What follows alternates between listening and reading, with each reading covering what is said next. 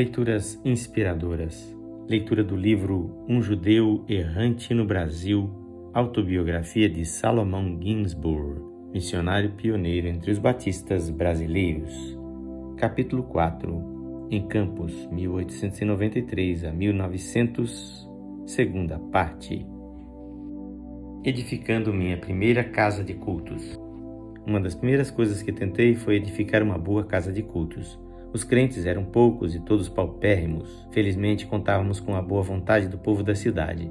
Depois de alguns esforços, compramos, por um preço razoável, um excelente terreno em frente ao mercado público.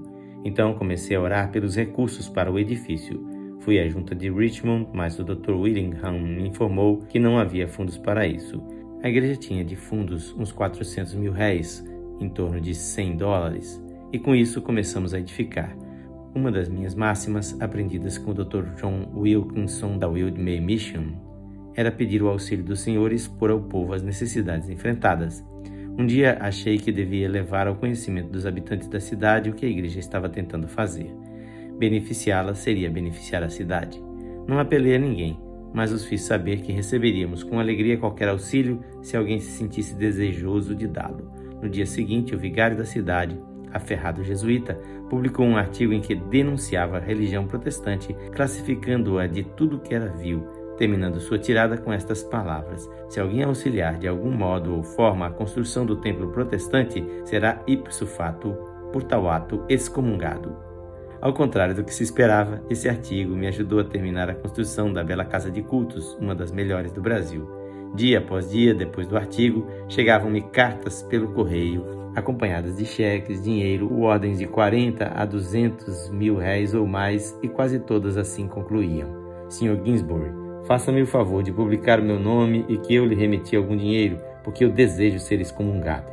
Isto porque naquele tempo muitos crentes brasileiros acreditavam que a bênção maior que poderia se receber era a excomunhão da parte do Papa ou do Padre e muitos também acreditavam que o maior desastre que poderia vir sobre a sua vida seria uma bênção do Papa.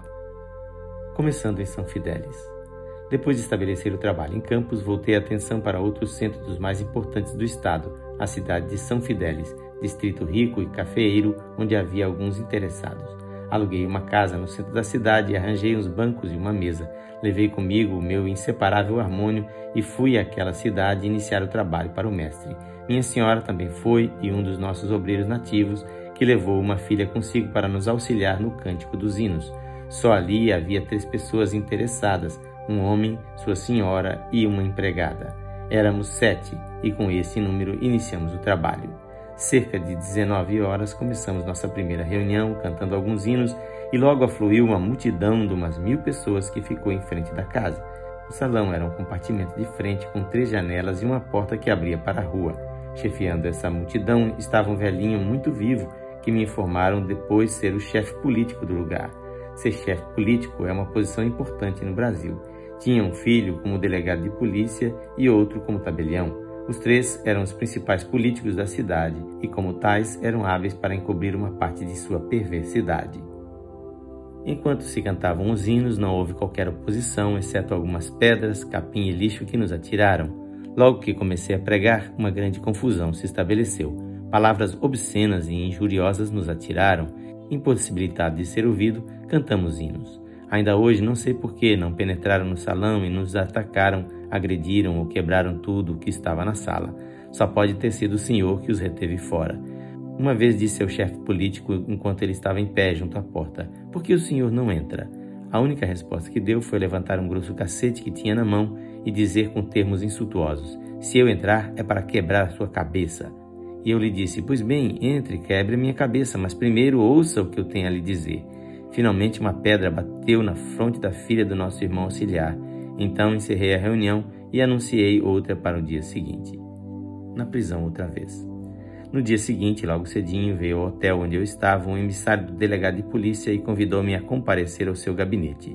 Eu suspeitei que não pudesse voltar. Tendo algum dinheiro comigo, entreguei-o à minha senhora. Ele disse que não temesse e que, se eu não voltasse, que ela telegrafasse para o Rio de Janeiro e avisasse aos irmãos o ocorrido. Chegando ao gabinete do delegado, encontrei-o sentado na ponta de uma mesa muito comprida, tendo a um seu lado um secretário e do outro o seu irmão, tabelião, e o velho pai andando de um lado para outro. Qual é o seu nome e profissão? perguntou. Tirei meu cartão de visitas e dei-lhe. O senhor está proibido de pregar a sua nefasta religião nesse município, terminou com a voz irada. Eu estava em pé diante dele e respondi-lhe calmamente com um sorriso. Senhor delegado, sinto não poder atendê-lo a esse respeito. O senhor sabe, eu sou um batista e nós, os batistas, não aceitamos ordem em matéria de religião de qualquer autoridade civil, nem do senhor, nem do governador do estado, nem mesmo do presidente da república. Nós obedecemos a ordem de um superior a todos vós. O pobre homem entendeu que eu tinha ordens do presidente da República dos Estados Unidos e perguntou com fúria, alarmado e indignado: E quem é superior ao presidente do meu país? Felizmente, eu tinha comigo meu Novo Testamento e, abrindo em Mateus 28, 18 e 19, li-lhe as seguintes palavras: Todo o poder me foi dado no céu e na terra. Portanto, ide e fazei discípulos de todas as nações, batizando-os em nome do Pai, do Filho e do Espírito Santo, e ensinando-os a guardar todas as coisas que vos tenho dito. Esta é a minha autoridade, e eu estou aqui em obediência à ordem do meu Senhor e Mestre Jesus Cristo. Estou aqui cumprindo esta ordem, declarei-lhe e sentei-me. Ele e os demais, de certo, não esperavam esta resposta, porque um silêncio profundo caiu sobre todos eles. Minutos depois, mais furioso do que antes, começou a insultar-me, usando uma linguagem abusiva contra o batismo que, ouvira dizer, eu havia celebrado em certo rio, que aquelas línguas maliciosas perverteram em uma cerimônia indecente, como ele expressava.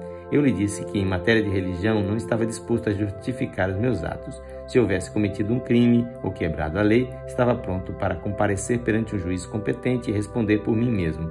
Mas, quanto ao que fiz e pratiquei no meu trabalho religioso, ele nada tinha com isso.